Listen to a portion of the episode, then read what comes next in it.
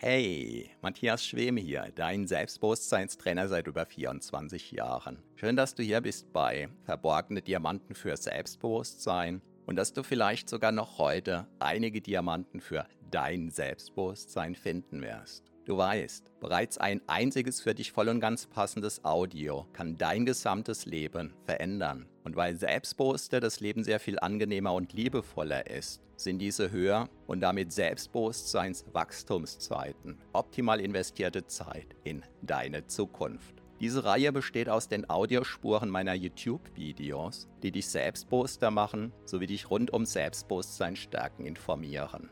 Bereits kurz nachdem ein neues YouTube-Video erschienen ist, kannst du hier die Audiospur hören. So wie der stete Tropfen den Stein höhlt, stärken diese Rohdiamanten dein Selbstbewusstsein. Zum Glück sehr viel schneller.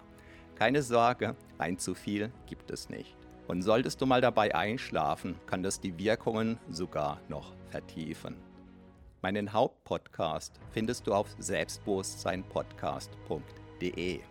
So, ganz viel Spaß mit deinem von Episode zu Episode wachsenden Selbstbewusstsein wünscht dir dein Selbstbewusstseinstrainer Matthias Schwem. Hallo und herzlich willkommen. Mein Name ist Matthias Schwem und ich bin Selbstbewusstseinstrainer seit 1997. Heute geht es um einen ganz, ganz wichtigen Erfolgsfaktor, den du je nachdem als Hartnäckigkeit oder als Durchhaltevermögen bezeichnen kannst. Wie du vielleicht weißt, bin ich im Wesentlichen selbstständig, seit ich 18 Jahre alt bin.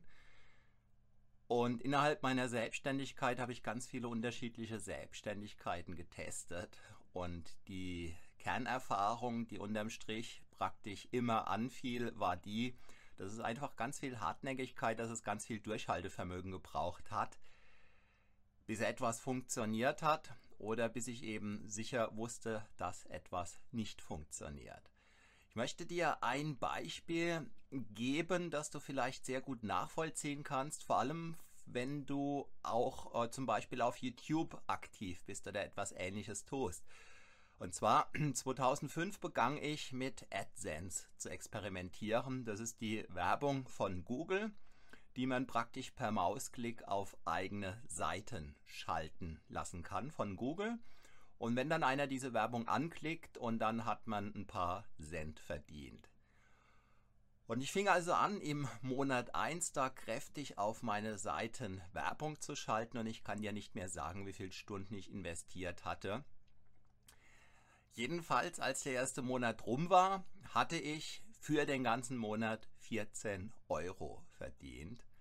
Und ich war damals total aus dem Häuschen. Ich werde dir gleich sagen, warum. Jetzt werden die meisten, die sich damit nie auseinandergesetzt haben, sich aus naheliegenden Gründen die Frage stellen, was? Einen ganzen Monat intensiv gearbeitet, 14 Euro verdient, was soll denn der Quatsch? Das ist die oberflächliche Rechnung. Das Gute ist, dass bei manchen Dingen, die man ins Internet gestellt hat, man praktisch mit dem, womit der letzte Monat endet, im neuen Monat startet. Und vom Prinzip her war das dann auch tatsächlich die Erfahrung, die ich gemacht habe. Im Gegensatz zum normalen Einkommen ist es so, der Monat ist rum, man bekommt sein Gehalt. Um jetzt eine Hausnummer zu nennen, sagen wir mal 2000 Euro. Und der nächste Monat beginnt und rein rechnerisch ist das Gehaltskonto dann wieder bei Null. Und mit jedem weiteren Tag in diesem Kalendermonat füllt sich, füllt sich das Gehaltskonto, bis eben am Ende vom nächsten Monat dann wiederum die 2000 Euro als Beispiel zur Auszahlung stehen. Das heißt, der, der ganz normal Gehalt bezieht, der beginnt jeden Monat bei Null.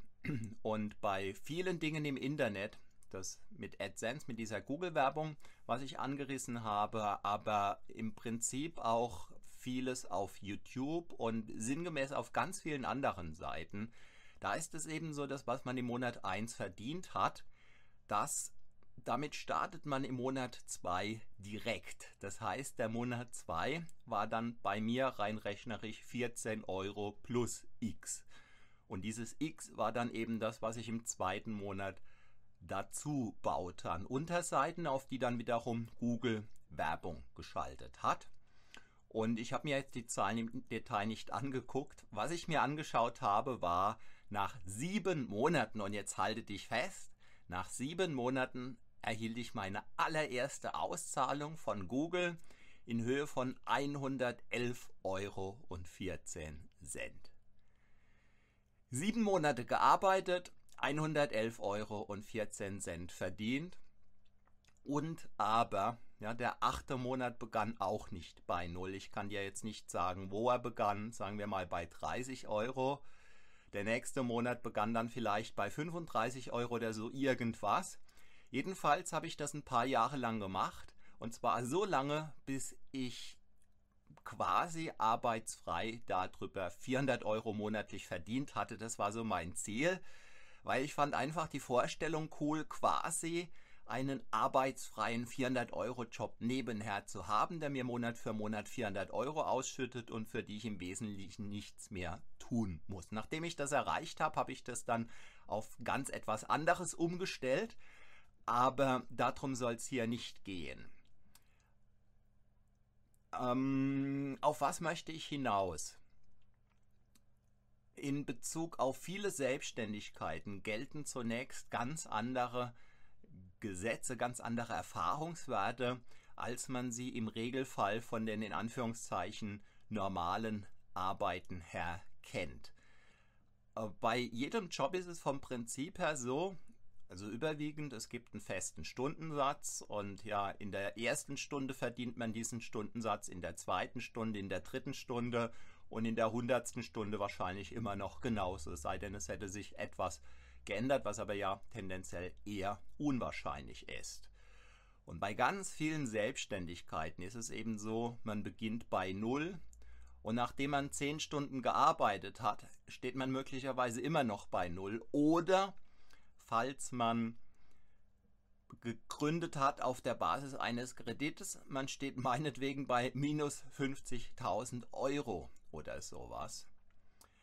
Und in, bei ganz vielen normalen Geschäftsgründungen, also normal in Anführungszeichen, und damit meine ich jetzt Ladenlokale. Also angenommen, jemand eröffnet ein Küchenstudio beispielsweise, ja, dann hat er locker 200.000, 300.000 Kredit und beginnt also sein Geschäft bei als ja, minus 300.000 Euro.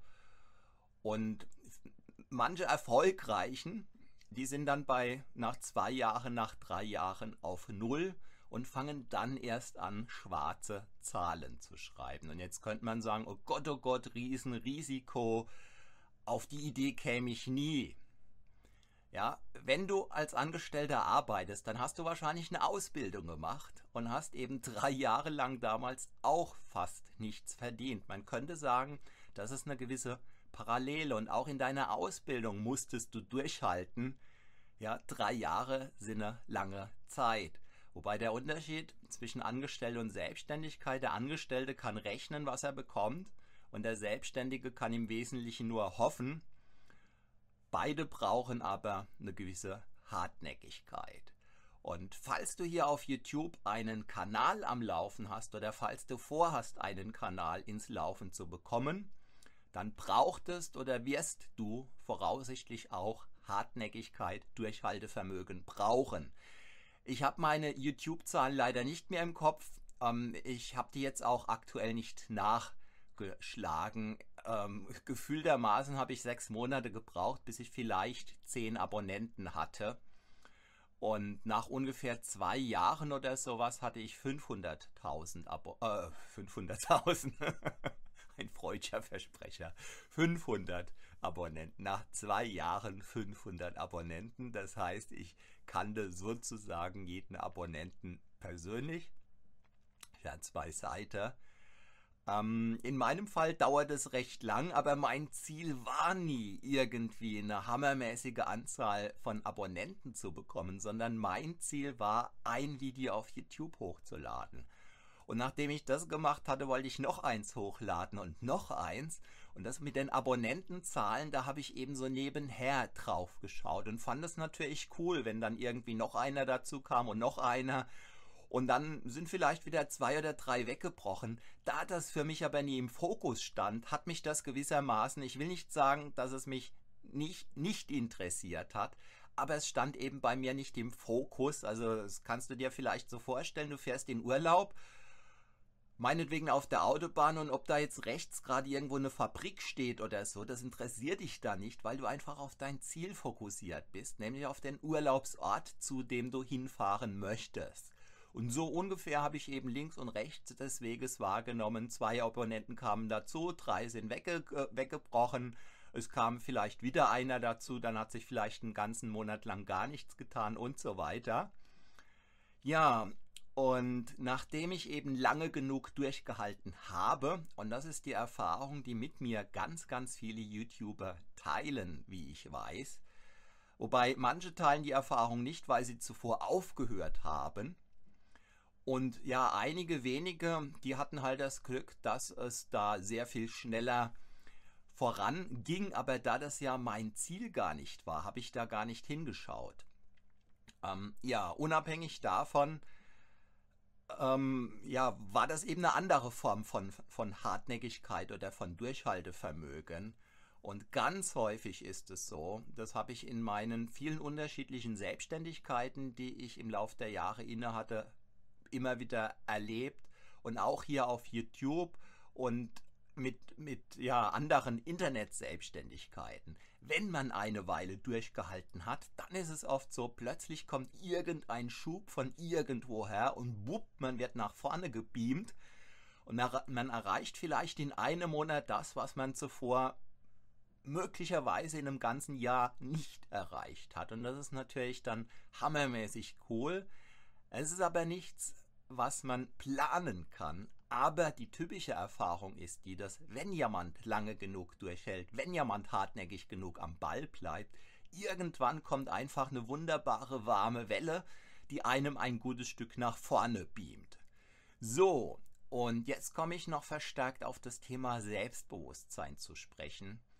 Wer tut sich eher schwer, mit etwas durchzuhalten?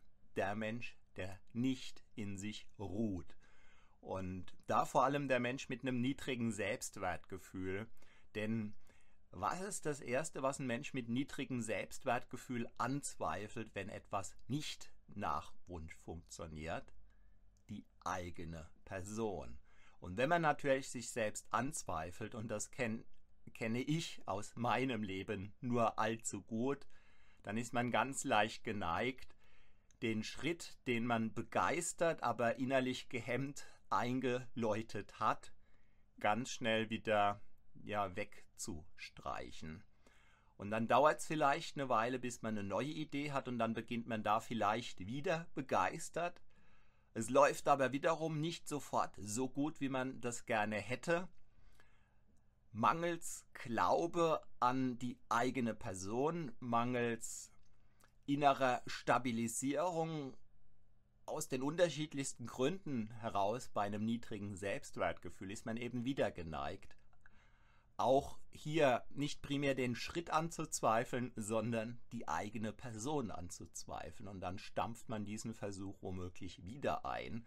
Und zurückbleiben Frust und Enttäuschung, falls man Geld investiert hat, vielleicht Geldverluste oder schlimmer noch womöglich ein Kredit, der jetzt noch irgendwie zusätzlich zu bedienen ist. Ja, und wenn man nicht einen reichen Erbonkel irgendwo in Kanada hat oder so, und dann kann man solche Schritte natürlich nicht allzu oft tun.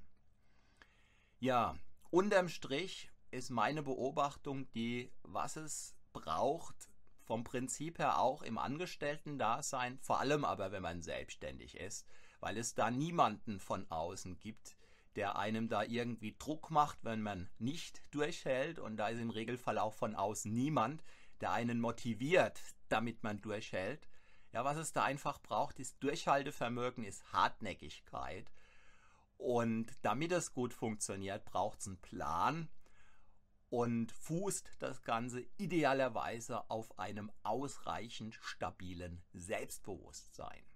Und wenn man jetzt ein niedriges Selbstbewusstsein hat, dann beißt sich hier gewissermaßen die, wer beißt sich in den Schwanz? Die Katze in den Schwanz, glaube ich, oder wer auch immer. Und dann ist guter Rat teuer, beziehungsweise dann macht möglicherweise ein professionelles Selbstbewusstseinstraining ganz besonders viel Sinn. Ja, schreib mir gerne, wie du das erlebst mit dem Durchhaltevermögen, mit der Hartnäckigkeit. Falls du auf YouTube unterwegs bist oder in einer sonstigen Selbstständigkeit, was waren da so deine Anfangserfahrungen? Was würdest du jedem raten, der vielleicht vorhat, sich mit YouTube oder allgemein im Internet selbstständig zu machen? Und was kommt dir ansonsten so dazu in den Sinn? Ja, wenn dir dieses Video gefallen hat, dann zeig es mir bitte mit einem Daumen hoch, abonniere diesen Kanal. Falls noch nicht geschehen, ähm, ja, abonniere den Kanal, falls noch nicht geschehen.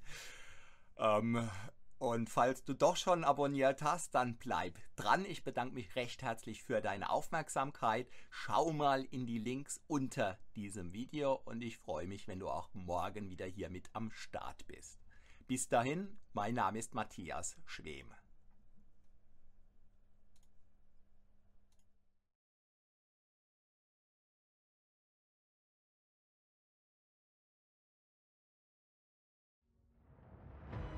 Vielen Dank für deine Aufmerksamkeit. Das war eine Folge von Verborgene Diamanten für Selbstbewusstsein mit Matthias Schwem, dem Pionier in Sachen Selbstbewusstsein stärken seit über 24 Jahren. Abonniere auch meinen Hauptpodcast jetzt gleich auf selbstbewusstseinpodcast.de. Denn je stärker dein Selbstbewusstsein, desto stärker und erfüllter ist dein Leben. Selbstbewusstseinpodcast.de